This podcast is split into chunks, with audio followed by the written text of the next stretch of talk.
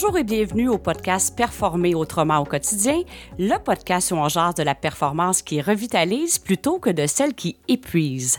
Alors aujourd'hui, on va parler un leadership humain dans les TI.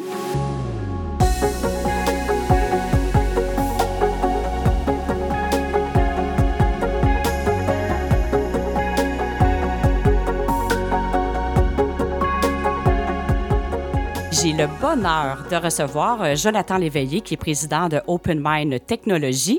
Alors, juste avant de vous introduire à Jonathan, je dois vous remercier euh, les auditeurs, les auditrices qui nous écoutent déjà depuis plusieurs semaines.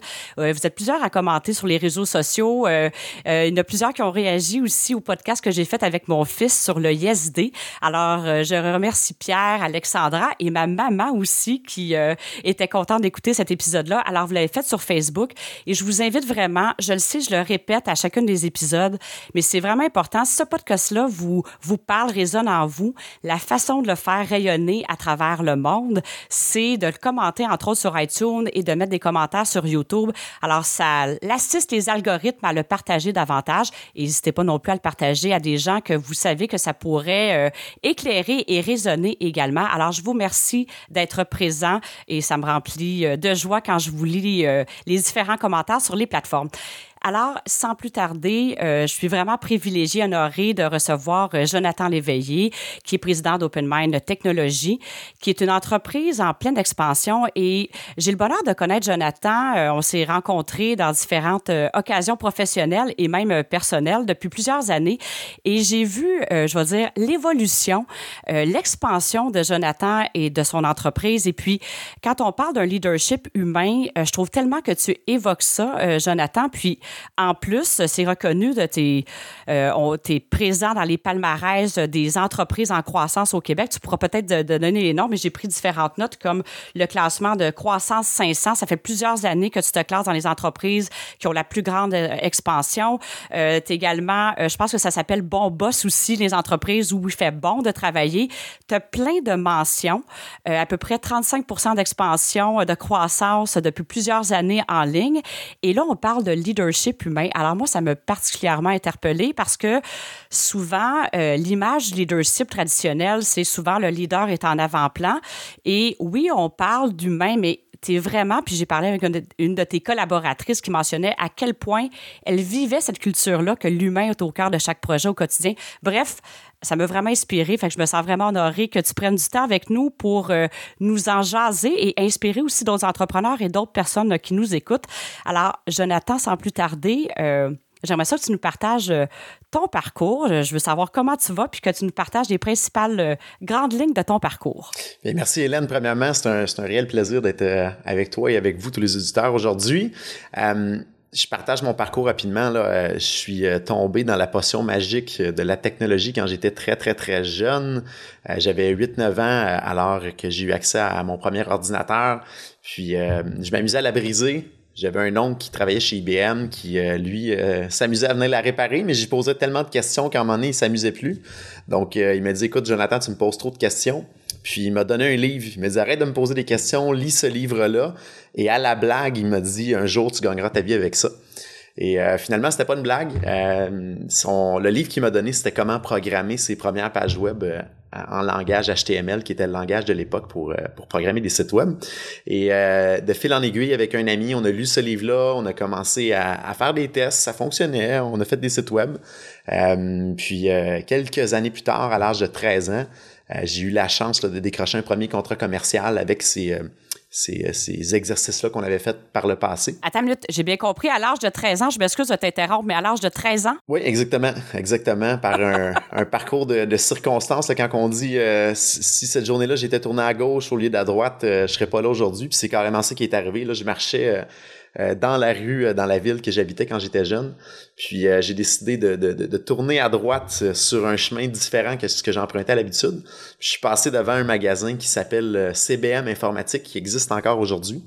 Puis en passant devant, je fais oh mon Dieu, c'est le magasin qui écrit toujours des articles dans le journal que je lis à chaque semaine. Je vais rentrer, je vais jaser avec les gars. Puis en rentrant en dedans, jasant avec eux autres, super sympathiques les propriétaires, je leur dis ben vous avez pas de site web, comment ça, c'est super cool vos chroniques, votre business, mais pas de site web, ça n'a pas de sens. Puis dit ben on n'a pas le temps. Je dis ben parfait, moi j'ai du temps. Avec un de mes amis, on va s'amuser, on vous fera un démo, on, on va faire un prix, puis euh, si jamais ça correspond à vos, à vos critères, ben vous nous donnerez le contrat. Puis euh, ils ont dit OK, en riant, on, ils pensaient qu'on n'était pas sérieux. On a fait le démo, puis on dit Let's go, vous avez le contrat, les gars. Mais ce qu'on savait pas, c'est qu'après ça, eux ont, reçu beaucoup de demandes de d'autres clients pour faire des sites web à l'époque. Et euh, ils nous ont référé ces clients-là. Donc, on a eu euh, accès à des, belles, entreprises de Saint-Jérôme à l'époque. Exemple, le Vieux Chac de Saint-Jérôme. J'avais 14 ans, on faisait leur site web. J'avais même pas le droit d'aller là. Bon, on s'occupait de leur site web, la différence site web du Chic, du Chac et compagnie. Fait c'était, une belle expérience. Il y a beaucoup de gens qui nous ont donné vraiment de beaux terrains de jeu pour, apprendre et évoluer. Euh, donc, fast forward ensuite, à l'âge de 16 ans, je rentre au cégep. Euh, je décide de décrocher le cégep euh, pour des raisons de. Je, suis quelqu'un qui est très autodidacte, puis j'aime ça quand ça bouge, puis euh, j'avais plus l'impression d'être là juste pour un papier que pour autre chose. Donc, j'ai abandonné le cégep. Et de fil en aiguille, là, à l'âge de 19 ans, j'ai décidé vraiment de partir officiellement à la compagnie Open Mind, puis de prendre un premier stagiaire que j'avais pas les dollars pour payer un employé. Mais finalement, je l'ai gardé, j'ai pris mon salaire, je lui ai donné à lui. Euh, puis tranquillement, on a embauché un deuxième stagiaire qui est devenu un autre employé, après ça un autre employé, et ainsi de suite. Puis on s'est ramassé euh, à peu près une dizaine de joueurs en 2012-2013 environ. Fait que l'entreprise avait environ sept ans. Puis on s'est dit, bon, on va se donner un, grand rêve audacieux de faire x5 de l'organisation en cinq ans. Donc passer d'une dizaine de joueurs à une cinquantaine de joueurs. Euh, puis on a réussi là, en un petit peu plus que cinq ans à réussir à faire cette croissance-là dans l'organisation. Puis euh, voilà, en, mode de fast forward, aujourd'hui, on se retrouve euh, une belle gang, près d'une soixantaine de joueurs là maintenant à Blainville. Euh, on a changé beaucoup un petit peu notre axe de service, de qu'est-ce qu'on fait pour accompagner les clients. Aujourd'hui, on fait plus de site web, mais beaucoup d'applications sur mesure, beaucoup d'accompagnement au niveau des parcs informatiques de nos clients. Donc, on a spécialisé nos services on a évolué un petit peu à l'époque, mais toujours le même plaisir d'aider les clients, d'aider les gens, puis d'évoluer dans la technologie puis dans le monde des affaires. Mais écoute, euh, merci de ton partage. J'adore l'exemple qui est même pas au sens figuré. Quand tu dis j'ai tourné à droite plutôt qu'à gauche, mais il y a tellement de parallèles à faire avec la vie. Effectivement, tu n'as pas pris un chemin habituel, tu es sorti de ta zone de confort, ne serait-ce que par où tu prenais une marche et ça a changé ta vie en quelque sorte. Exactement. Alors, je trouve ça vraiment euh, fascinant. Exactement. On ne sait pas quand est-ce que ça nous part au bout du nez. Là divisiblement, tu avais l'ouverture et tu avais la qualité de présence de dire que tu es tombé sur euh, la boîte qui était là. En tout cas, bref, ça n'arrive jamais. Il n'y a pas de hasard, comme on dit. Alors, c'est vraiment euh, un bel exemple. Puis, Jonathan, j'avais le goût, en fait, que tu nous partages. Euh, c'est vraiment ça, tu as une croissance exponentielle. Et puis, je me souviens, là, il y a quelques années, tu, tu voyais déjà grand pour ton entreprise et Qu'est-ce qui fait en sorte, selon toi, là, puis c'est la question euh, qui tue des gens partant, mais les ingrédients qui expliquent cette euh, croissance-là qui est exponentielle dans ton entreprise depuis déjà plusieurs années, c'est quoi les ingrédients qui font en sorte que la croissance est aussi soutenue? Euh, je pense qu'on la première des choses, c'est qu'on se donne des objectifs extrêmement ambitieux, puis ça fait peur à des gens, même dans l'organisation. Là, des fois, on donne des buts, puis tout le monde fait mon Dieu, comment qu'on va réussir à se rendre là. Fait que je pense un, c'est de se donner des grands rêves ambitieux, métriques, parce qu'un un, quelque chose, euh, un but sans métrique, c'est un rêve, mais en réalité, ce qu'on veut, c'est un objectif à atteindre au bout de la ligne.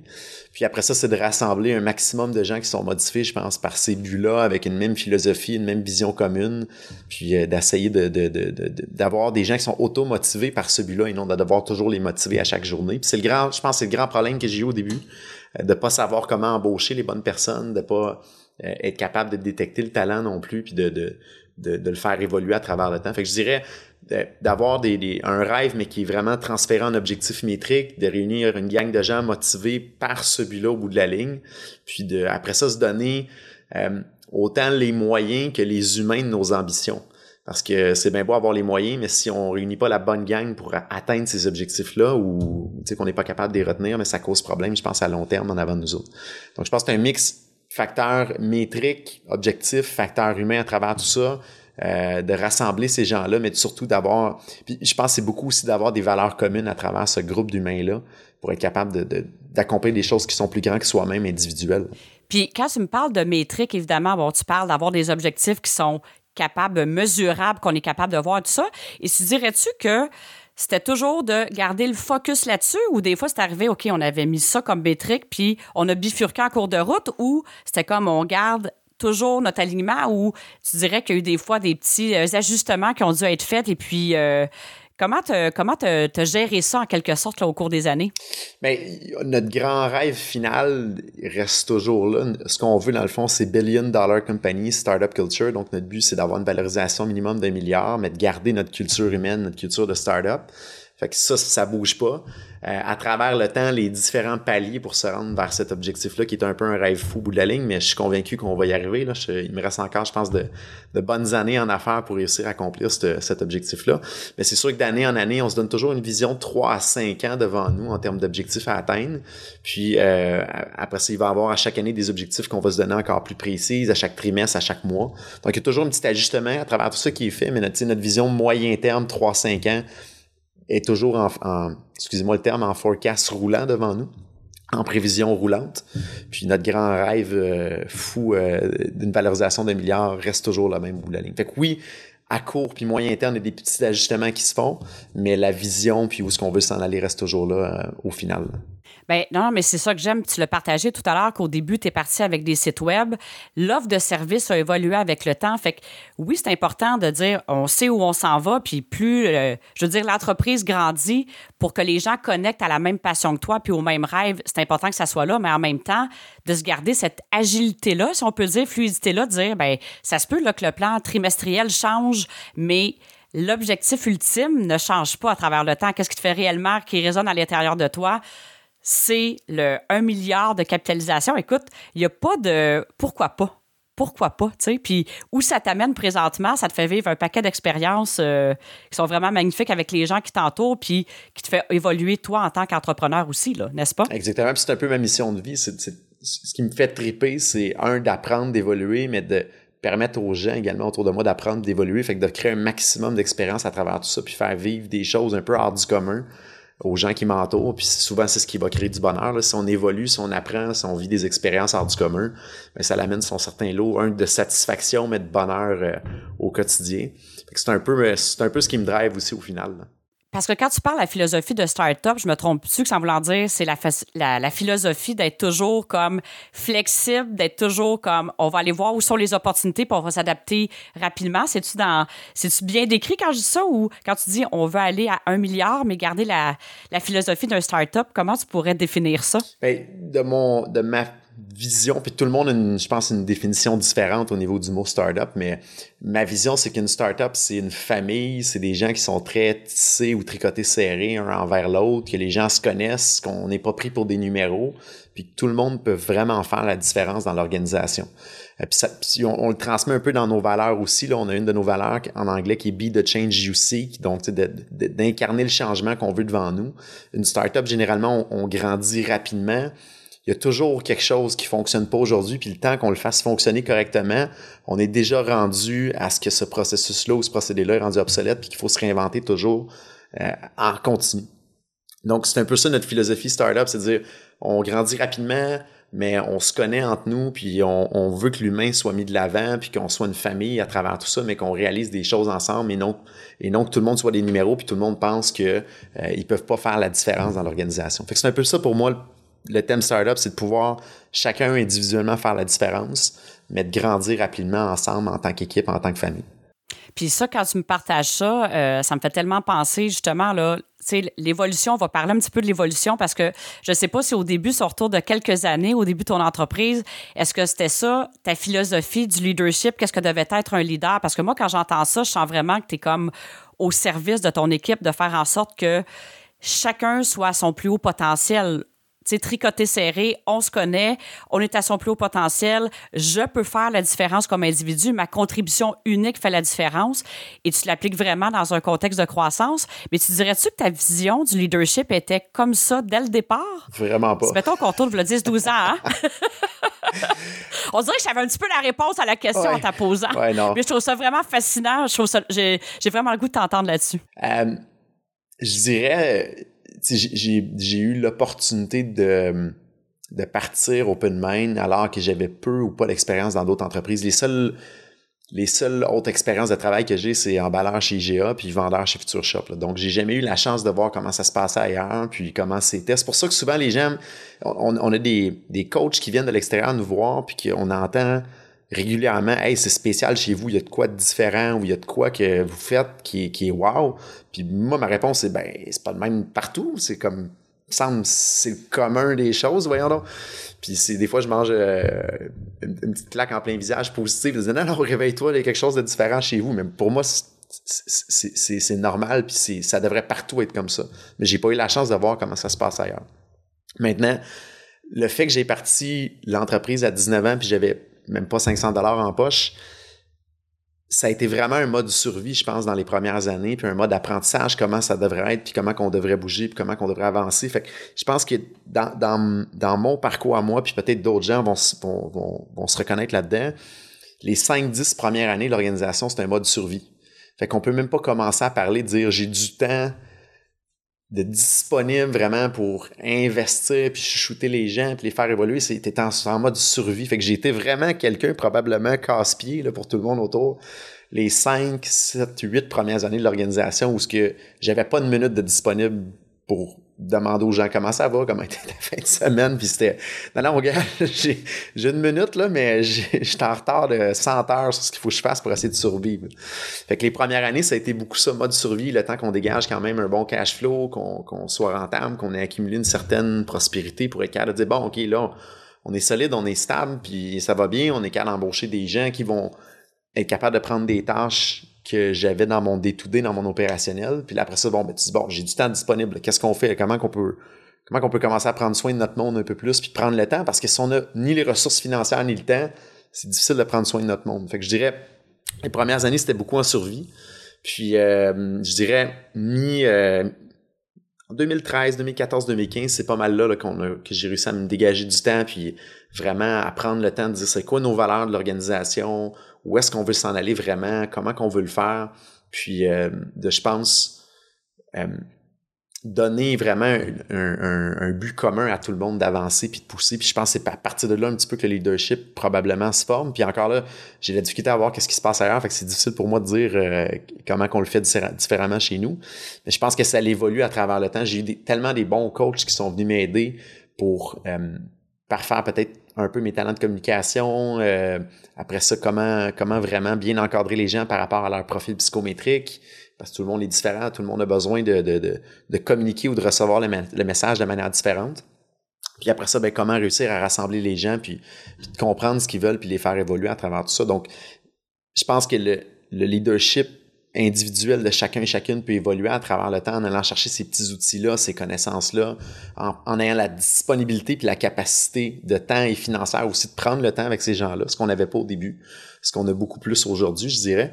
Euh, puis on est quand même très strict là-dessus pour nous, là, au niveau profitabilité, c'est important, on dévoile la profitabilité à l'organisation à chaque mois. Les gens peuvent voir si on est dans nos targets ou pas. Puis on dit souvent, le profit, nous, c'est de l'oxygène. Il faut de l'oxygène pour être capable de un survivre, deux de, de grandir, puis trois ben plus qu'on crée de l'oxygène, plus, plus qu'on peut en distribuer à tout le monde dans l'organisation. je pense que le leadership est toujours pour chacun et chacune en évolution. On a des gens dans l'organisation aussi qui poussent beaucoup au niveau leadership, qui, qui évoluent, qui avancent. Euh, mais je pense pas que c'est un morceau, une petite chose qui, qui, qui va définir les leaderships. Par contre, il y a deux types de leadership qu'on voit généralement, c'est leadership de titre ou leadership d'agissement. Donc, il y a des gens qui ont des titres puis qui font subir leur faux leadership à tout le monde parce qu'ils ont un titre. Puis, euh, il y a des gens qui n'ont pas de titre, mais qui, par l'énergie qu'ils apportent, la vision, le, leur disponibilité puis leur empathie envers les autres, bien, ils vont entraîner une certaine forme de leadership à travers leurs faits et gestes. Puis j'ose espérer que je suis plus ce genre de, de, de, de, personne-là. Puis, puis je, dis souvent aux gens quand que, euh, tout le monde qui rentre dans l'organisation euh, je, les passe en entrevue finale avec eux, puis je leur dis pas une entrevue, c'est juste pour qu'on se connaisse plus qu'autre chose. Si on se voit aujourd'hui, c'est parce que euh, ça a bien été avec tout le monde avant, puis tout le monde a donné le go. Euh, mais tu sais, je me présente, Jonathan, je suis le président de l'organisation, c'est la première et dernière fois vous allez entendre mon titre. Il n'y a pas personne qui est plus important que personne dans l'organisation. Euh, j'ai longtemps blagué de dire que j'étais le concierge dans l'organisation, puis c'est moi qui est au service des gens et non l'inverse. Puis c'est un peu ça la réalité aujourd'hui. Je pense que n'importe qui qui, qui, qui, qui est placé dans un un, siège d'autorité dans une organisation se doit d'être, je pense, au service de son équipe et non l'inverse. Mais est-ce que je comprends que tu as toujours eu cette philosophie-là, mais dans les débuts, tu n'avais pas le temps de la mettre en application ou ta philosophie, en fait, ta vision, qu'est-ce qui est un, leader inspirant? Parce que dans le fond, c'est comme quelqu'un par ses actions va inspirer plutôt que d'avoir besoin d'utiliser sa position pour que les gens le suivent. Ça a toujours été ça ou ça a évolué à travers les années? Parce qu'on se le cachera pas, là, la vision du leadership de position est encore présente dans le monde des affaires. Là. Alors, est-ce que c'était-tu déjà en toi puis tu n'avais pas le temps de l'appliquer ou ça a évolué à travers les années? Ben, j'ai jamais été quelqu'un qui était tu vas faire ci, tu vas faire ça, tu vas m'écouter, puis euh, c'est ma manière où ça finit là. Par contre, j'ai beaucoup plus le temps aujourd'hui de, de, de, jaser avec les gens, de, de, voir comment ça va, comment que leurs familles vont, puis après ça, de, de prendre leur temps de leur expliquer où on s'en va. Avant, c'était j'étais tellement sur une tâche d'exécution d'une à l'autre que j'étais dans mon monde avec une, un visage peut-être un petit peu moins souriant qui fait que le monde dit mon Dieu, il est donc bien sérieux ce gars-là, puis il est comme euh, il est dans ta bulle, là, mettons. Exactement, c'est en plein ça. Puis je, travaille, puis je pense que je suis pas parfait du tout encore aujourd'hui. Il me reste encore beaucoup d'évolution à faire. Puis je le dis souvent à ma gang, je dis euh, ramenez-moi à l'ordre quand, quand je suis trop dans ma bulle, puis je suis trop sérieux. Là. Mais euh, voilà, je pense que c'est toujours en évolution, puis j'ai toujours des choses à améliorer devant encore. Bien, en fait, c'est ça l'expansion, c'est sans fin. J'aime souvent ça faire le parallèle avec les sports. Il n'y a jamais de fin, comme il n'y a jamais de fin à comment qu'on peut être en ouverture, comment qu'on peut s'élever dans son potentiel. Dans le fond, on est déjà complet, parfait tel que l'on est, puis on continue de dire oui à l'expansion. Puis c'est un petit peu ça que tu vis. Puis il y a comme une question qui me brûle les lèvres parce que c'est comme, bon, c'était déjà en toi ce côté-là de d'être le leader au service de l'équipe. Mais maintenant, avec l'expansion que tu connais, là, que là, tu dis, on a plus le temps, puis je peux, je peux euh, vraiment prendre soin des gens, puis s'assurer que tout le monde est bien, puis pas juste à partir de toi, mais à partir qu'il n'y a pas juste moi le président, c'est chacun qui contribue au, à l'objectif ultime de l'entreprise. Mais mettons, tu repars une entreprise aujourd'hui, là parce que là, tu as vécu plusieurs années, tu nous partages en mode survie. Puis avec l'expansion que tu connais, tu ferais-tu les choses de la même façon en disant que c'est un incontournable quand tu pars d'une entreprise d'être en mode survie? Ou il y a des choses que tu ferais différemment avec ce que tu vois que ça donne aujourd'hui quand on prend le temps, même si on n'a pas le temps de s'occuper des humains? La chose que je ferais différent si je recommencerais aujourd'hui, euh, ça serait vraiment de bien définir les valeurs de l'organisation en partant. La mission, vision, valeur, c'est toutes des choses que je croyais pas du tout au début. C'est du pelletage de nuages, ça là. Puis euh, pour l'avoir mis en place aux alentours de 2012 avec euh, avec des coachs qui m'ont vraiment vraiment grandement aidé. Au début, j'y croyais plus ou moins. Puis à un moment donné, tu te rends compte que fou, ça a vraiment un impact. Puis ça a vraiment si tu es capable de bien euh, le mettre au quotidien, mais ça a un impact sur qui tu vas attirer dans l'organisation, puis quel effet de levier que ça va créer par la suite je pense que c'est ce que je ferais de différent aujourd'hui. Je prendrais le temps vraiment de bien définir ça. Euh, je pense qu'on aurait sauvé probablement beaucoup de temps pour se rendre ce qu'on est là aujourd'hui, d'avoir vraiment bien défini ça, puis d'avoir attiré les bonnes personnes qui sont motivées puis qui se rallient à ces valeurs-là, cette vision-là, puis cette mission-là. C'est ce que je ferais différent. Merci de partager ça parce que je pense que ça va rejoindre plusieurs, euh, plusieurs entrepreneurs que tu arrives ça, puis ça peut donner l'impression, tu sais, souvent l'entrepreneuriat, on est pressé que les choses arrivent, on a une vision, on est enthousiaste que les projets euh, soient là. Puis c'est vrai que quand on arrive là, il faut être plus déposé, ça peut prendre plus de temps, tu sais. Écrire une raison d'être, ça veut pas nécessairement dire que ça va prendre cinq minutes, là. Ça peut être un petit peu plus long que ça de définir qu'est-ce qui réellement nous fait vibrer, c'est quoi les valeurs, c'est quoi qui nous guide nos actions au quotidien? Ça se peut que ça se fasse pas en, comment dire ça, en, en, cliquant du doigt, mais ça peut se faire rapidement aussi quand on décide de mettre l'emphase là. Mais je trouve ça vraiment important qu'est-ce que tu mentionnes là parce que oui, tu sais, tu dis ça a été long avant qu'on trouve, on n'était pas entouré des bonnes personnes, mais ça peut donner l'impression que le processus est long, mais je trouve ça, je trouve ça vraiment bien parce que écoute, dans ma vie de tous les jours aussi, je travaille avec des entrepreneurs, puis ça arrive des fois, c'est, ils trouvent ça fastidieux au départ de faire ce processus-là. C'est quoi la raison d'être? OK, mais comment tu vas faire pour arriver là, puis qu'on arrive là? On a-tu vraiment besoin de ça? Mais je, suis contente que tu soulignes ça parce que ça pourrait effectivement, tu aurais peut-être passé c'est pas le but de les réécouter. Tu es là pour partager qu'est-ce qui est là, mais tu sais, quand t'es en mode survie, c'est pas évident là, de continuer à croire à son rêve quand t'as pas de temps pour toi et t'as pas d'oxygène finalement. C'est un peu ça que tu partages. Là. Oui, puis mon gros problème que j'ai, c'est que je suis un peu un perfectionniste, donc euh, d'écrire ça puis de mettre ça sur papier, je voulais tellement que ça soit parfait au début que on tombe un peu dans la paralysie puis dans l'ultra analyse de tout ça. Puis je me suis rendu compte à travers le temps, c'est à un moment donné, bon, tu penses que c'est à peu près 60 ou 80% là, de quelque chose qui, qui, qui te rejoint puis qui fait du sens, lance-les. Puis après ça, au fur et à mesure que le temps, les mois, les années vont passer, il y a des choses qui vont changer, qui vont bouger. Euh, on, a fait, on a changé des choses au niveau de nos valeurs à travers le temps. On l'a fait encore euh, dans la dernière année. On a changé des petits mots, des choses comme ça, sur lesquelles on était plus ou moins à l'aise. Euh, pour quelque chose qui nous rejoignait plus. Donc, c'est un travail en continu. Fait que c'est juste de lancer des bases, puis après ça, de le faire évoluer à travers le temps selon les gens qui joignent l'organisation, puis qu'est-ce qui nous fait vraiment vibrer au fur et à mesure qu'on avance. Puis je pense que tu parlais tout à l'heure avec la, culture de start-up de dire ben on est tricoté serré, on est une famille, ça évolue, n'importe quoi. Puis des fois, ça peut être sécurisant de dire OK, là, on vient de le faire, le processus s'est terminé, on est correct pour plusieurs années, mais c'est pas ça que ça, c'est pas le même que ça fonctionne dans le fond. Oui, il peut avoir quelque chose d'ultime qui, toi, te fait connecter, puis tu dis ça, ça branche pas vraiment, mais le reste, aïe, c'est, c'est exponentiel. Des nouveaux joueurs qui arrivent, ils font partie du futur. Fait que oui, vous pouvez planifier, mais jusqu'à une certaine mesure parce que c'est chaque personne avec sa contribution unique qui bâtit la vision au fur et à mesure en même temps. Alors, mais c'est quelque chose, là, parce qu'on partage ça, ça a l'air, ça coule et tout ça, mais dans les faits, euh, j'imagine comment tu vis ça comme entrepreneur de ce passage-là, comme on donné on aime ça avoir une certaine, mais pas de sécurité, mais dire, on sait exactement ce qu'on s'en va, puis en même temps, ça évolue. Tu vis-tu bien ça? Des fois, tu dis, aïe, aïe, OK, ça va-tu arrêter à un moment donné? Ou comment tu, tu ressens ça? Ben, moi, ça me sécurise parce que à travers le temps, j'ai appris que j'ai du plaisir puis j'ai la motivation quand j'évolue puis j'apprends. Fait que si ça bouge pas, si ça change pas à travers le temps, si je grandis pas à travers tout ça, je m'éteins un peu. Donc c'est pour ça que j'aime puis j'adore la croissance, ça nous met toujours dans des positions inconfortables où ce qu'on a la possibilité d'apprendre puis la possibilité d'évoluer.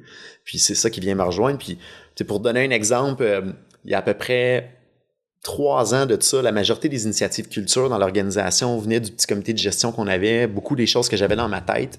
Puis on s'est dit bon ben comment qu'on peut faire que je sois plus autant impliqué dans ce processus-là, mais que je sois à l'aise avec ça, justement, que ça évolue sans que j'en ai l'absolu contrôle. Fait que ce qu'on a fait, c'est qu'on a créé un backlog, euh, un carnet d'idées de quoi faire au niveau culture, de quoi tester, puis on, fonctionne sur des principes trimestriels, parce qu'on a des challenges avec l'équipe, puis on teste tout le temps des nouvelles initiatives à chaque trimestre.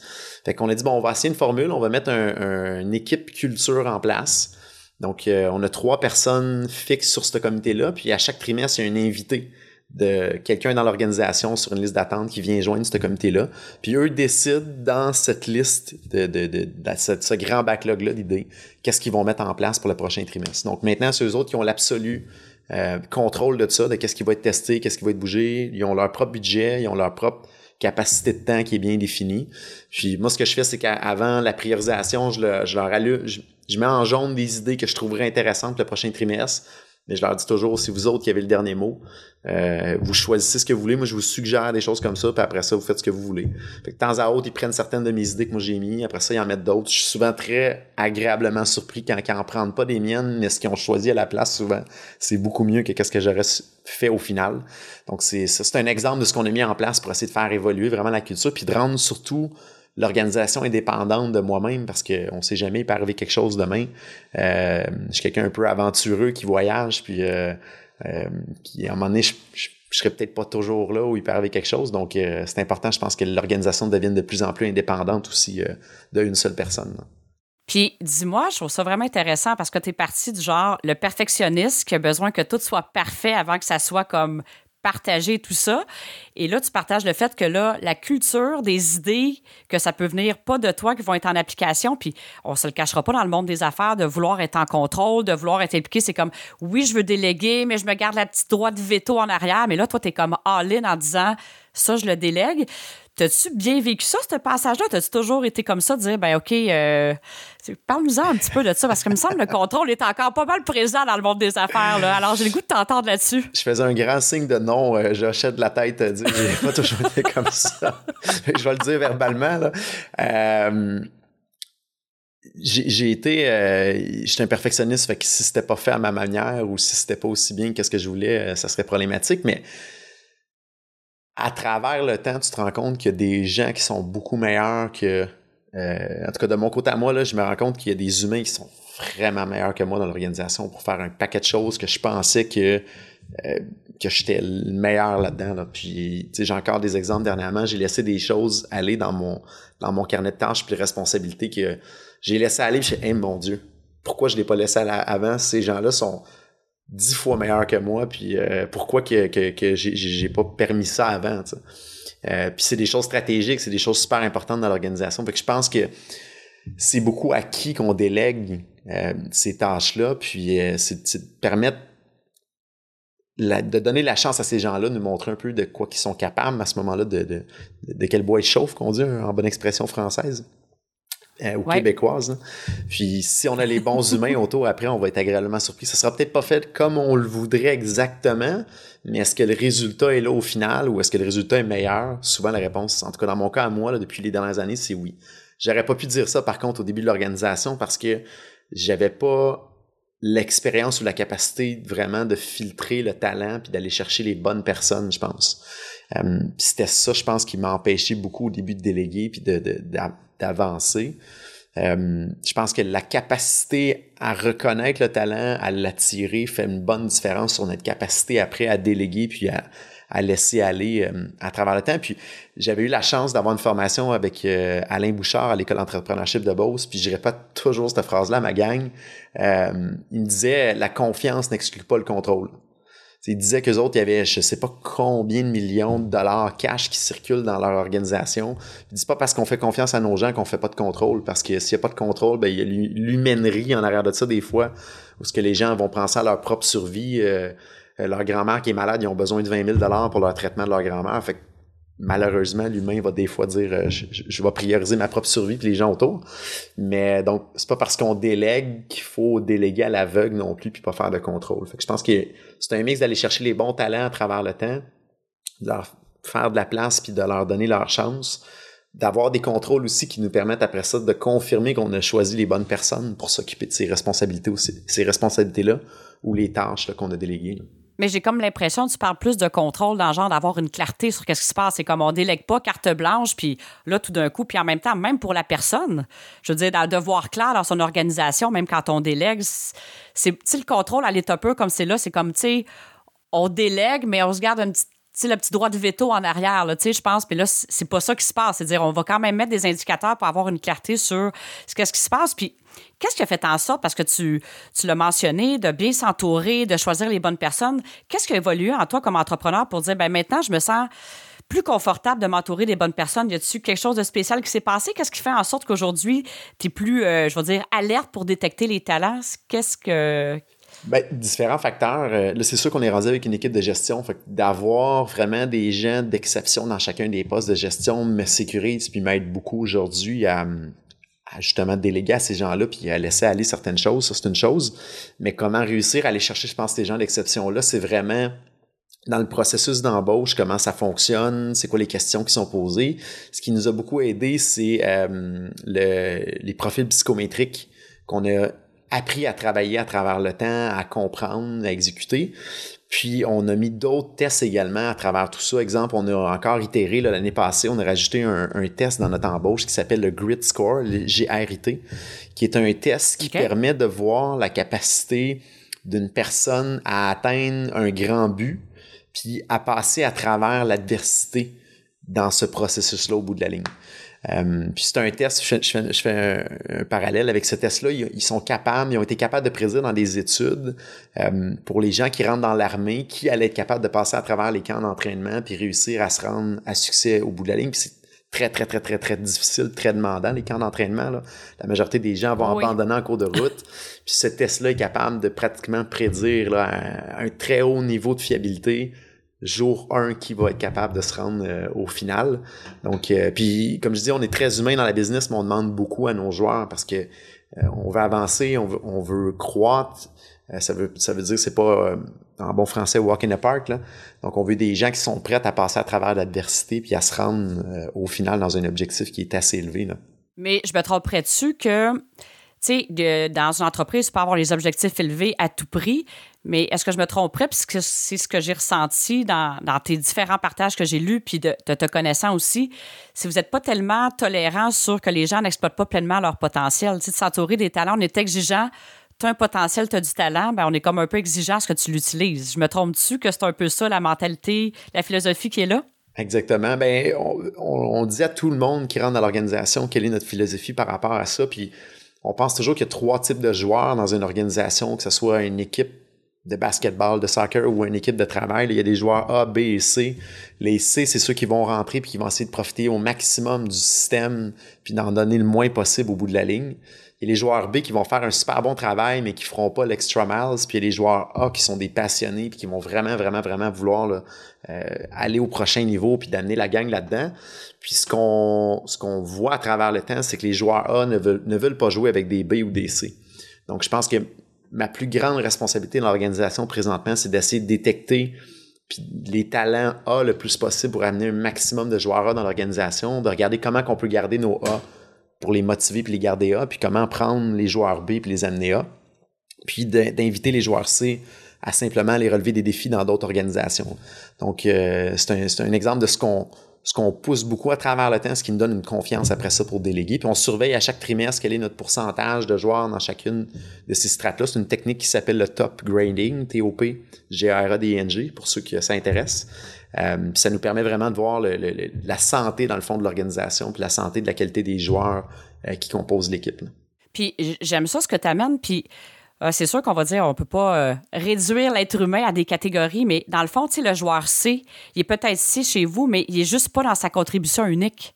Parce que chaque personne, en tout cas dans, dans ce que j'observe, a un talent, une contribution unique à apporter, que ce soit dans une organisation, peu importe où. Puis quand on est pas au sommet, on n'est pas dans son plein potentiel, c'est peut-être juste l'organisation, le travail qu'on est en train de faire, il n'est pas. Fait que, en même temps, c'est de rendre service, de pas garder les gens en voulant dire des fois, il ne voit, peut-être pas toujours comme ça, mais des fois, c'est de rendre service à la personne, de dire, regarde, il y, a un autre, il y a un autre endroit pour toi que tu exploites ton potentiel, c'est pas l'endroit ici. Puis je suis bien d'accord avec toi que ça a été prouvé dans les facteurs d'engagement quelqu'un qui rayonne a le goût de s'entourer de gens qui rayonnent aussi, qui sont dans leur plus haut potentiel. Alors, j'imagine que c'est peut-être moins fréquent, puis tu pourras peut-être me, partager ton expérience là-dessus, mais il doit y avoir des gens qui s'en vont par eux-mêmes, plus que vous devez vous autres le faire, parce que à un moment donné, quand tu sens que tu as des gens qui sont motivés, sont là et rayonnent, puis toi, tu n'es pas là, des fois, tu fais le choix par toi-même de dire c'est pas l'endroit. J'imagine c'est plus ça qui arrive que vous autres devoir faire un processus pour dire aux gens de, quitter. Je me trompe-tu quand je dis ça? Exactement. Puis jamais on va arriver à quelqu'un et dire Hey, surprise, faut que tu quittes. c'est souvent dire voici les objectifs, voici ce qu'on attend de toi, voici euh, c'est quoi le, le, le le, le, le, terrain de jeu dans lequel que tu peux fonctionner. Puis la question, c'est comment qu'on peut t'aider à se rendre là? Puis est-ce que tu penses être capable de t'y rendre aussi? Fait que, les gens vont dire oui, je suis capable, je vais prendre votre aide, let's go, on y va. Puis on a des super beaux succès où on a réussi vraiment à faire un, un, 180 degrés sur certains, certains comportements ou certains résultats avec des joueurs. Puis sinon, les autres joueurs, ben, disent ben, soit je serai pas capable de me rendre, puis on, on fera, on, passera pas dans le couloir de la mort tout le monde ensemble. C'est, puis il y a des joueurs qu'on leur a carrément dit, euh, c'est arrivé, on a dit écoutez, écoute, t'as pas de fun, on n'a pas de fun on va t'aider à te replacer. Là, fait qu'on a fait des coups de téléphone, pour on a essayé de replacer ces gens-là dans d'autres organisations qui, aujourd'hui, sont super heureux dans ces organisations-là. Là. Ah, je trouve ça vraiment inspirant, qu'est-ce que tu partages là. Puis, mettons qu'aujourd'hui, il y a un entrepreneur qui est là, qui nous écoute, puis qui se dit Hey, ça m'inspire, qu'est-ce que, tu sais, Jonathan est en train, qu'est-ce qu'on est en train de partager euh, dans le podcast mais qui s'en pris en même temps dans le contrôle. Qu'est-ce que tu dirais qui est un bon premier pas pour dire, hé là, j'aimerais ça pouvoir un petit peu euh, m'entourer, puis cesser de retenir, là, justement, de vouloir tout contrôler, que tout soit parfait? Qu'est-ce que tu lui dirais à cette personne-là? Euh, la, première chose euh, que je lui dirais, c'est de regarder les gens à qui il doit déléguer. Est-ce qu'il a entièrement confiance en ces gens-là? Je pense que c'est la première étape parce que souvent, au, début de l'organisation, j'avais de la difficulté à bien identifier si une personne, si j'avais confiance en la personne ou pas là, qui était autour de moi. Puis il y a quelqu'un qui m'a dit, écoute, pose-toi la, question suivante, c'est à savoir ce que tu connais de la personne aujourd'hui, est-ce que tu la rembaucherais demain sans aucune hésitation? Et si tu hésites, ben, c'est parce qu'il y a un problème en quelque part. Puis est-ce que ce problème-là est un, un problème de savoir-être ou un problème de savoir-faire? Si c'est un problème de savoir-être, c'est très difficile de faire évoluer les gens là-dessus. Si c'est un problème de savoir-faire, mais il faut s'asseoir avec la personne, la faire évoluer puis la faire grandir à, ce moment-là. Fait que je dirais à, l'entrepreneur qui écoute aujourd'hui, euh, est-ce que les gens à qui il doit déléguer, est-ce que c'est des gens qu'il rembaucherait sans aucune hésitation demain? Puis si jamais une hésitation, si c'est du savoir-faire, ben qu'est-ce que cette personne-là peut faire pour les faire évoluer au niveau du savoir-faire pour être encore plus en confiance du résultat que cette personne-là va apporter à travers le temps. Si c'est un problème de savoir-être, à ce moment-là, il y a probablement des questions un peu plus loin que l'entrepreneur doit se poser, puis euh, de se dire, est-ce que je suis vraiment bien entouré? Puis est-ce que c'est ça qui m'empêche à ce moment-là de déléguer au bout de la ligne? Écoute, merci de partager ça. Puis on, je vais revenir un peu. Tu sais, on a parlé le leadership humain dans les technologies. Tu as donné déjà plusieurs pistes de ce que tu fais pour passer concrètement aux actions parce qu'on se le cachera pas. On entend de plus en plus dans, je veux dire, le discours. Tu sais, euh, c'est important de mettre l'humain au cœur de l'entreprise. Euh, Comment tu traduis ça en action au quotidien? Parce que, comme je te disais, on le ressent, c'est pas juste toi qui partages ça. J'ai parlé à quelques personnes de chez vous, même avant la collaboratrice, j'ai parlé cet été, je le ressentais, les gens qui étaient qui gravitaient dans l'organisation, il y avait comme une drive, là, on les sentait heureux. Qu'est-ce que tu qu'est-ce que tu dirais est la recette un peu? Ben, la recette. Qu'est-ce que tu fais concrètement au quotidien pour que l'humain soit au cœur de ton organisation? Je pense que c'est un amalgame de petits détails. Si t'interviewerais 10 euh, personnes de chez nous aujourd'hui, puis après ça, un autre groupe de 10 personnes, ils diraient probablement toutes des choses différentes.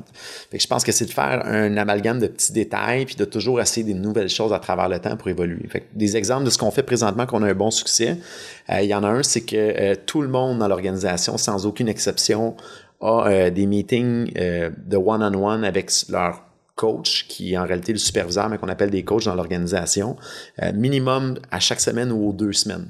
Donc, on vraiment on regarde où est-ce qu'il y en est au niveau de l'évolution des objectifs, euh, c'est quoi le day-to-day opérationnel, est-ce que la personne a besoin d'aide pour avancer, est-ce qu'il est capable de se dégager du temps pour sa formation? Ou, ou son plan d'évolution, autant technique que leadership? Donc, on essaie vraiment, vraiment, vraiment de, de, de mettre en pouvoir les gens, de dire, à chaque semaine, on va te suivre, on va regarder, mais comment ça va, ça avance-tu, puis est-ce que tu es satisfait de ton avancement, puis comment qu'on peut t'aider? Fait que ça, c'est un exemple très concret qu'on fait avec tous les joueurs de l'organisation, puis on a des plans d'évolution pour chacun des joueurs pour être sûr de les faire progresser à travers le temps, euh, que ce soit autant au niveau rémunération qu'au niveau compétences techniques, euh, au niveau compétences de leadership à travers le temps. Euh, d'autres petites actions qu'on a quand même des bons succès. présentement, comme je dis, tout le monde qui rentre dans l'organisation, j'ai une entrevue avec eux, donc quand ils rentrent dans l'organisation, c'est pas des, je suis pas inconnu pour eux et eux sont pas sont pas des inconnus pour moi, puis ça, c'est super important au bout de la ligne. Puis on essaie de créer des petits moments par après pour être capable que, j'ai, exemple, la chance de jaser avec chacune de ces personnes-là un certain intervalle de temps. Que ce qu'on, ce qu'on faisait avant la pandémie, on avait une initiative qui s'appelait le, dîner du président. Donc, au chaque, à chaque deux à trois semaines, je partais avec deux, trois personnes aléatoires dans l'organisation. on allait dîner ensemble. Puis les questions, c'est surtout comment je peux vous aider, comment ça va vous autres, il vous manque-tu des outils, il vous manque-tu de la formation, euh, comment ça va dans vos équipes, comment ça va dans les projets? Euh, pandémie est arrivée, on a transféré ça euh, en, en, un dîner virtuel. Après ça, on a transféré ça en café virtuel. Puis là, quand, quand on a permis de revenir un petit peu au bureau, on a transformé ça en format, euh, on appelle ça le walk and talk du président. Donc, euh, aux deux semaines, deux, trois semaines environ en moyenne, je pars avec trois, quatre personnes, puis on va marcher pendant 25, 30 minutes de temps. On part du bureau, on fait un tour du, du bloc, puis on jase un petit peu de tout, puis de rien. Euh, puis encore là, c'est vraiment c'est les mêmes questions. Qu'est-ce que je peux faire pour vous aider? Qu'est-ce qui vous manque comme outil? Puis, euh, puis euh, comment ça va vous autres dans votre day-to-day? Fait que c'est mon petit moment privilégié avec les gens pour que je puisse voir comment ça va eux autres, comment ça se passe, puis vraiment me rapprocher un petit peu de leur réalité. Euh, fait que c'est toutes des petites, petites, initiatives comme ça qui sont mises un petit peu partout dans l'organisation. Je pense pas qu'on est parfait. Je pense que le but, c'est toujours de s'améliorer à travers le temps, puis d'essayer des choses parce que ce qu'on se rend compte, puis c'est des gros apprentissages pendant la COVID, c'est que euh, le bonheur, c'est quelque chose très, très, très à court terme. Si tu fais toujours la même chose à travers le temps, tu n'auras jamais un niveau de bonheur qui est égal. Ça, ça va se mettre à diminuer parce que l'humain s'habitue à ce qu'il a, puis euh, s'habitue à, à ce qui l'entoure. Donc, c'est de toujours se renouveler, d'essayer de nouvelles choses, d'enlever des choses, d'en rajouter, d'en ramener qu'on a enlevé, qui les gens finalement aimaient, puis qui se rendent compte que là, ben, on le veut. puis là, on est heureux de l'avoir. Fait que c'est jouer un petit peu avec ces, ces choses-là, puis d'essayer toujours d'améliorer euh, ce qu'on fait pour la gang. Puis, dis-moi, comment tu vis ça? Euh, parce que, dans le fond, tu dans une organisation, les initiatives que tu fais, je trouve ça vraiment magnifique parce que ça va arriver souvent dans l'organisation. Oh, on n'a pas le temps de rencontrer notre monde one-on-one, on n'a pas le temps de faire ci. Là, il y a toi comme, je veux dire, le leader de l'entreprise qui prend le temps avec chacun, mais tu as différentes personnes aussi qui, avec chacun des coachs qui prennent du temps avec chacun. C'est souvent quelque chose qu'on entend. On n'a pas le temps de faire ça. En même temps, c'est précieux. Le temps d'être en ouverture de ce que les gens ont à te dire. J'imagine qu'avec le temps, tu t'es rendu compte que tu sais, on veut faire affaire avec la réalité. Si on veut améliorer notre organisation, il faut que les gens nous donnent leur juste. Puis une façon d'amener leur juste, je pense, c'est d'avoir ce climat-là d'ouverture que ils ont le droit de dire tout ce qui tout ce qu'ils vivent sans avoir peur d'être jugés ou avoir peur qu'il y ait des conséquences. Et là, c'est ça que vous avez euh, réussi à mettre en place. Alors, tu dirais-tu réellement que les gens embarquent euh, là-dedans de quand tu leur poses la question comment ça va, qu'est-ce que je peux faire, euh, qu'est-ce qui va bien, qu'est-ce qui va moins bien dans l'organisation? Est-ce que tu sens que les gens te livrent la réalité ou tu sens qu'il y a des filtres au contraire, c'est comme merci de me poser la question? Comment tu ressens ça? Bien, ça, je pense pas qu'on a toujours 100% de la vérité, mais je pense qu'on a un beaucoup plus haut pourcentage que ce qu'on avait dans les années d'avant. Puis un exemple d'outil qu'on a mis en place qui nous aide beaucoup pour avoir ce feedback-là euh, euh, très direct. Euh, on a mis en place le logiciel Office Vibe de la compagnie Gsoft de Montréal il y a peut-être 3-4 ans. Puis il y, a un, module là-dedans qui est des, des, des questions avec questions-réponses anonymes. Donc les gens peuvent dire ce qu'ils veulent là-dedans. Puis ça nous aide à détecter souvent des problèmes avant que ça devienne une grosse bulle qui est plus réparable malheureusement. Fait que ça arrive régulièrement qu'on reçoit euh, de l'information là-dedans, qu'on fait oh mon Dieu, ok, euh, il y a un problème là, là, puis euh, là, faut bouger. Puis là, on challenge beaucoup la personne de dire En as-tu parlé à ton coach? Ah non, j'en ai pas parlé. Parfait. Es-tu à l'aise d'en parler? Ben oui. C'est juste que j'avais pas pensé. Parfait, parle-y. Là, on fait un suivi 30 jours après. Elle dit Tout est beau, tout est réglé, j'y ai parlé, on a réglé telle situation, on a mis ça au clair, c'est correct, merci. Puis, fait, fait que souvent, c'est juste d'allumer la petite étincelle pour créer le fil de communication. Mais ça, c'est un outil qui nous permet à ce moment-là d'avoir l'information anonyme. Puis des fois, la loupe se boucle au complet de, régler la problématique sans qu'on sache chez qui parce que la personne ne s'est pas révélée à travers le temps. Mais au moins, on sait qu'il y a une situation problématique, ça a été traité à travers le temps, puis la personne nous confirme que c'est correct. Euh, fait, je pense que ça en est un bel outil qu'on a au bout de la ligne. Puis c'est arrivé des fois dans des one-on-one, on leur a dit aux joueurs, euh, euh, en certains joueurs en particulier, on dit écoute, on entend des échos X, puis quand on te rend compte, on a Y. Là, on prend du temps ensemble. On peut savoir vraiment toute la vérité, là, parce que sinon on perd tout notre temps. on fait ça pour toi. Là. Si tu ne donnes pas l'info, on peut pas t'aider. Là. Fait que, euh, fait je pense pas que c'est évident pour tout le monde de, de, nommer un chat qui est un chat tout le temps. Là. Mais si on met les, les, bons outils autour, puis si on pose les bonnes questions, pour on challenge, je pense qu'on est capable d'atteindre un certain pourcentage de vérité au bout de la ligne. on se le cachera pas, des fois, c'est pas toujours ça, cette philosophie-là. Est-ce que tu. Puis là, tu l'as partagé tantôt, tu as dit, ah, ben, il y a quelque chose qui se passe ici, puis des fois, je reste surpris. Mais est-ce que tu dirais que cette mentalité-là, d'être en ouverture, de pas avoir peur de questionner les gens, parce que c'est peut-être arrivé des fois que tu as eu des surprises en disant Oh, OK, ça, c'est venu me chercher un peu. Euh, est-ce que tu dirais que c'est présent, ça, dans le monde des affaires, cette ouverture-là, d'être vraiment comme au service, d'être réellement à l'écoute? C'est pas juste dire Ah oui, j'écoute les gens. Vous prenez le temps, là. C'est à toutes les semaines. C'est pas une fois par année, c'est à toutes les semaines. Il y a un mécanisme qui est là. Les gens peuvent commenter à travers des sondages réguliers. Est-ce que tu sens que c'est présent beaucoup sur dans le monde des affaires? Es-tu à même de voir ça ou tu dis, je pense là-dessus qu'on se différencie vraiment? Comment tu, comment tu ressens ça? Euh, je verrais ça en deux blocs. Je, je regarderais peut-être le monde technologie, où il y a une grande pénurie de main-d'œuvre. Je pense que il y, a, une plus grande ouverture puis une plus grande assiduité aux gens de faire ce qu'on fait présentement nous de notre côté. Puis en parlant avec d'autres entrepreneurs qui sont dans d'autres domaines, je pense que c'est moins présent, mais je pense que c'est en évolution de l'autre côté. Euh, parce qu'il y a beaucoup de domaines également qui commencent à être en pénurie de main-d'œuvre ou qui l'étaient déjà avant, avant la pandémie. Fait que je pense que la pandémie a accéléré pour un paquet de, de, de, raisons ce virage-là de vraiment prendre plus soin de nos gens, prendre plus de temps avec eux autres. je pense qu'il y a des gens qui ont commencé à, à, se soucier un petit peu plus de tout ça à travers la pandémie. Puis j'ai comme une question qui me brûle les lèvres. Là, tu as parlé de métrique, on a parlé d'humain. Fait que si j'avais à te demander, selon toi, qu'est-ce qui explique le, le succès, euh, dans le fond, le succès financier ou de l'entreprise, le succès de croissance, c'est-tu les métriques, c'est l'humain, c'est, c'est quoi en fait? Qu'est-ce qui est la conséquence d'un ou de l'autre? Je pense que le, le métrique, c'est le résultat, la base vient de l'humain, mais faut qu'il y ait quand même un métrique en avant-plan d'objectif. Fait que je pense que c'est d'avoir un objectif défini, mettre la bonne, euh, j'aime pas le terme, la collection d'humains, là, mais c'est euh, euh, un coach qui nous parlait de ça, puis je trouvais vraiment l'expression intéressante. Là, fait que les métriques d'objectifs, où ce qu'on veut s'en aller, de mettre la bonne collection d'humains, puis après ça, de surveiller les métriques de résultats. Mais on peut mettre n'importe quelle métrique, si on n'a pas les bons humains, ça arrivera à rien. Fait que je pense que c'est l'humain d'abord et avant tout. Puis souvent, c'est l'humain qui va décider les objectifs métriques au final. Fait que je dirais l'humain. Je pense que c'est ce qui est le plus important au final. First uh, who, then what, qui est d'ailleurs une belle expression. Je pense même que c'en est un livre aujourd'hui. Euh, l'humain, je dirais que l'humain. L'humain sans métrique, euh, c'est comme une game de hockey. Hein. Si, on, ne tient pas le score, ben c'est juste une pratique. Hein.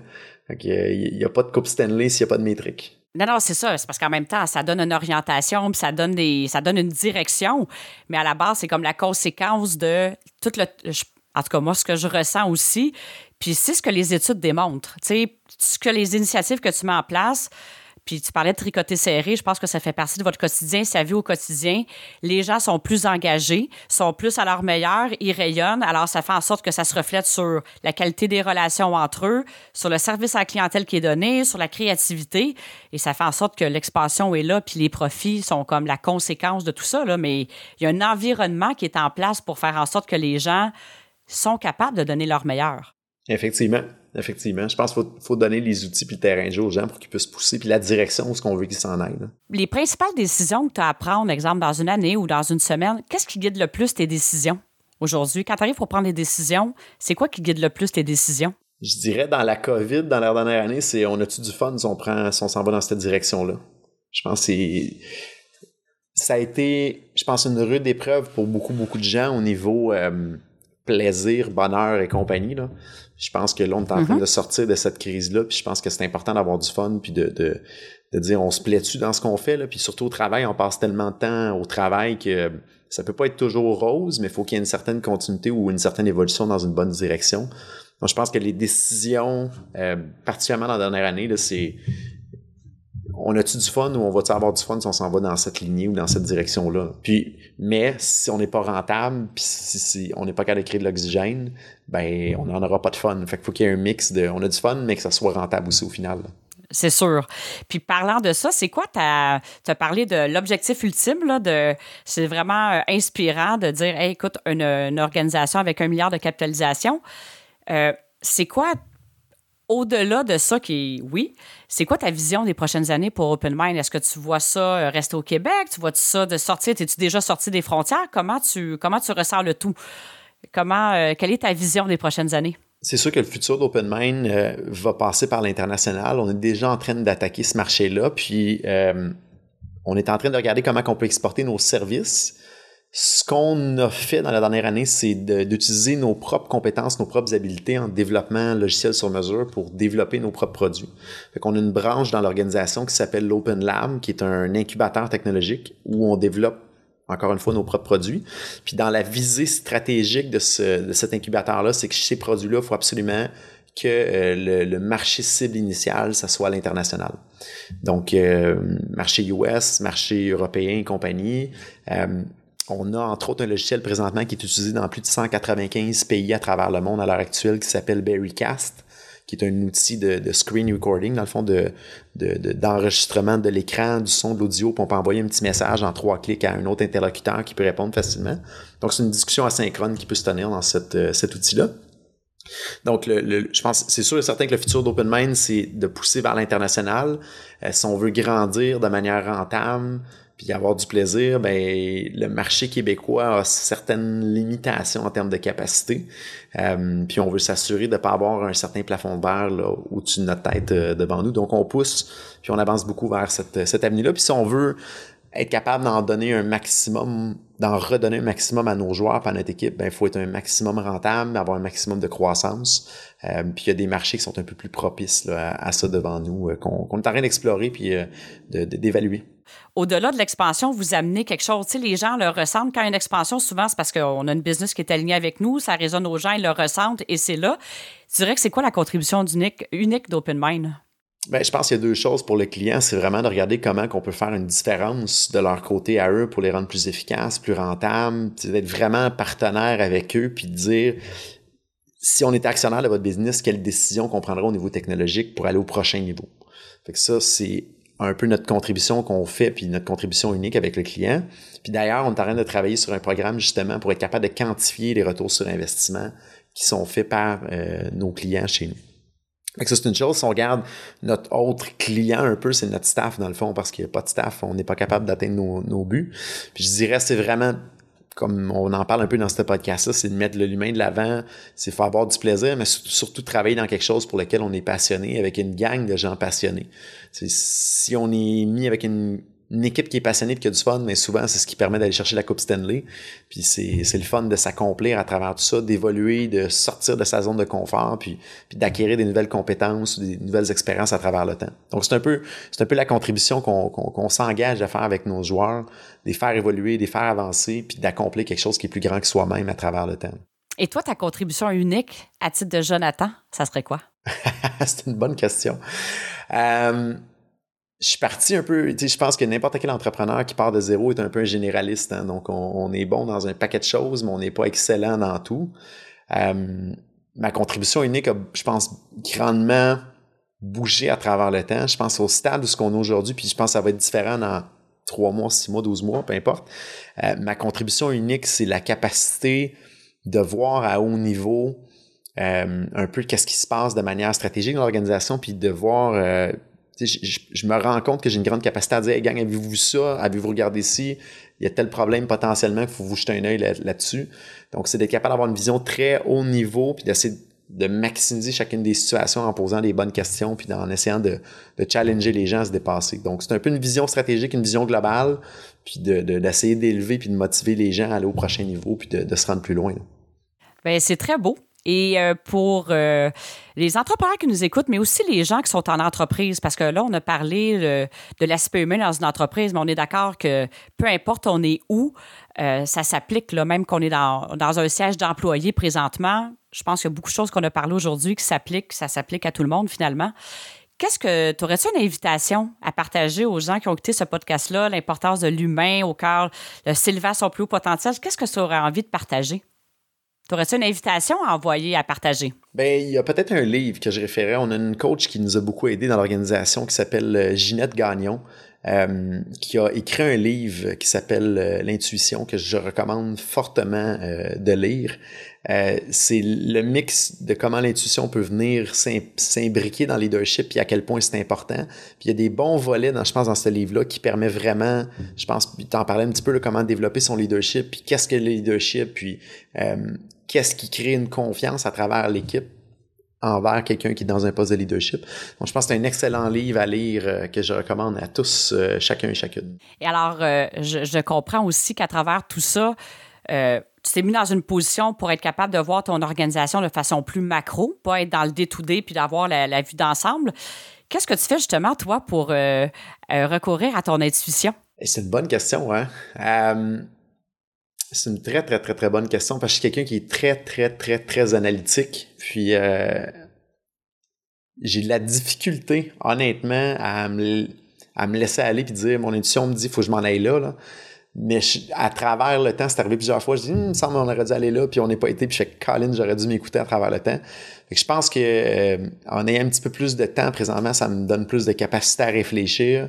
Quand tu réfléchis, souvent l'intuition va embarquer un petit peu plus, puis va te donner un feeling d'aller creuser. Puis faut que j'essaie de me dire, à un moment donné, on n'aura pas toutes les métriques pour confirmer que mon intuition est bonne. À un moment il faut y aller. Puis il y a une phrase que j'essaie de me dire souvent, c'est si tu attends que toutes les lumières soient vertes pour aller à l'épicerie, ben jamais tu vas jamais tu vas manger. C'est jamais tout vert. Il va en avoir une jaune, une rouge, peu importe. Euh, go, vas-y.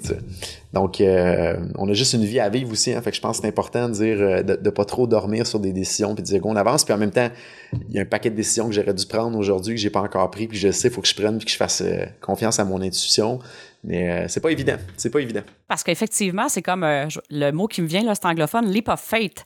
Des fois, d'écouter l'intuition, c'est comme la tête va nous amener à un endroit, puis finalement, notre intuition, c'est ce que j'appelle aussi l'intelligence du cœur. On l'a toujours, la petite voix, puis là, tu nous le partages en disant il y avait quelque chose qui me disait que c'était pas là, mais il y avait d'autres éléments qui étaient plus là. Mais évidemment, en, prenant le temps, en étant un petit peu moins dans, dans le détoudé de l'organisation, tu as plus le temps euh, d'écouter cette voix-là, finalement, qui est un bon guide, là, mais qui n'est pas toujours euh, sur le coup, en fait. Puis c'est ça que je partage souvent à l'intérieur du podcast. Puis mon expérience personnelle, puis l'expérience avec d'autres entrepreneurs, elle parle toujours en premier, puis après, la tête, elle vient toute nous amener justement dans les métriques, les stratégies, les, les doutes. Hein? C'est souvent là que ça nous amène, mais c'est le, le, le, pas de faire, de toujours rester aligné à cette. C'est, on a toujours les réponses à l'intérieur de nous, finalement. Hein? J'imagine que j'ai pas lu le livre de Ginette Gagnon. C'est Gagnon qu'elle s'appelle. J'imagine qu'elle, euh, ça doit aller dans cette lignée-là si elle parle d'intuition. Effectivement, effectivement. Donc, euh, écoute, Jonathan, fait que si je te laissais le mot de la fin, qu'est-ce que tu aimerais partager comme mot de la fin de, ce podcast? La fameuse question. Je disais, je dirais, ayez du plaisir dans ce que vous faites. Assurez-vous que vous êtes sur la bonne chaise puis que vous voulez vraiment pousser puis avancer prenez vraiment une chance des fois aussi de prendre des décisions puis d'essayer. La vie est courte. Euh, je pense que puis, puis je fais une, parenthèse, mais ça m'a vraiment frappé. J'ai vu un, visuel. Il existe un site web où ce qu'on peut aller puis dire quel âge qu'on a, l'espérance de vie qu'on a, puis ça va marquer vraiment sur un visuel toutes des petites lignes euh, pour indiquer on en est rendu où dans notre vie, puis combien de semaines ou de mois qui restent jusqu'à la fin de notre vie moyen, là, puis tu te rends compte, OK, je suis rendu là, là. il en reste plus gros, là. Donc, d'oser, puis euh, au bout de tout ça, il reste rien au final, hein. Donc, euh, oser, essayer, assurez-vous d'avoir du plaisir, un maximum dans le day-to-day, puis voilà. Ben merci beaucoup, Jonathan. C'est super inspirant. Puis je veux te remercier de ton de ta générosité, mais de ton humilité aussi. Puis tu sais, on va parler des fois de justement, d'être transparent, de dire vraiment comment tu ressens les choses. Puis c'est ça le bonheur que j'ai dans ce podcast-là. Je parle avec des gens qui sont authentiques, qui partagent qu'est-ce qui est là et les gens le ressentent. D'ailleurs, je le, je le, vois à travers les commentaires que les gens partagent. Oui, sur les réseaux, je reçois beaucoup de commentaires aussi quand je croise des gens, que ce soit des clients, des gens qui m'écrivent en privé. Et puis, merci de cette belle, euh, je veux dire, entre guillemets, vulnérabilité-là, de partager qu'est-ce qui est là. Et c'est ça que les gens ressentent, puis c'est ça qui peut, être qui peut être inspirant, justement. Puis on le sait pas des fois. Toi, tu as des, des gens qui t'ont marqué, tu as des livres, tu as des phrases qui t'ont marqué. On sait pas de quelle façon on assiste les gens, puis c'est une des choses qui me fait, euh, qui me passionne et qui m'inspire à travers ce podcast-là, parce qu'on sait pas comment on peut influencer le parcours de quelqu'un, des fois, par euh, quelques minutes d'écoute. Et puis, euh, c'est vraiment de toute beauté ce que tu as partagé aujourd'hui. Fait que je voulais vraiment te remercier. Puis ça a été un honneur aussi de reprendre contact avec toi, parce que comme je disais, ça faisait déjà un petit moment qu'on s'était pas euh, parlé. On se voyait souvent auparavant, puis euh, été un grand bonheur de reprendre euh, contact avec toi. Alors, comme je le dis, n'hésitez pas, on est présent sur toutes les plateformes. Je pense le Charles Thompson Leduc, qui est le producteur du podcast, nous a mis sur toutes, toutes, les plateformes. Alors, on est vraiment facile à retrouver, évidemment, sur Spotify, YouTube, iTunes, Google Music. On est là partout. Et ben merci encore, Jonathan. Puis à tous les auditeurs, ben je vous souhaite d'avoir du plaisir. Je pense que c'est ça le mot clé, c'est d'avoir du plaisir en qu'est-ce qu'on fait et euh, de suivre sa petite voix aussi qui nous goûte toujours dans la bonne direction. Alors, merci encore et je souhaite à tout le monde une merveilleuse semaine et à très bientôt.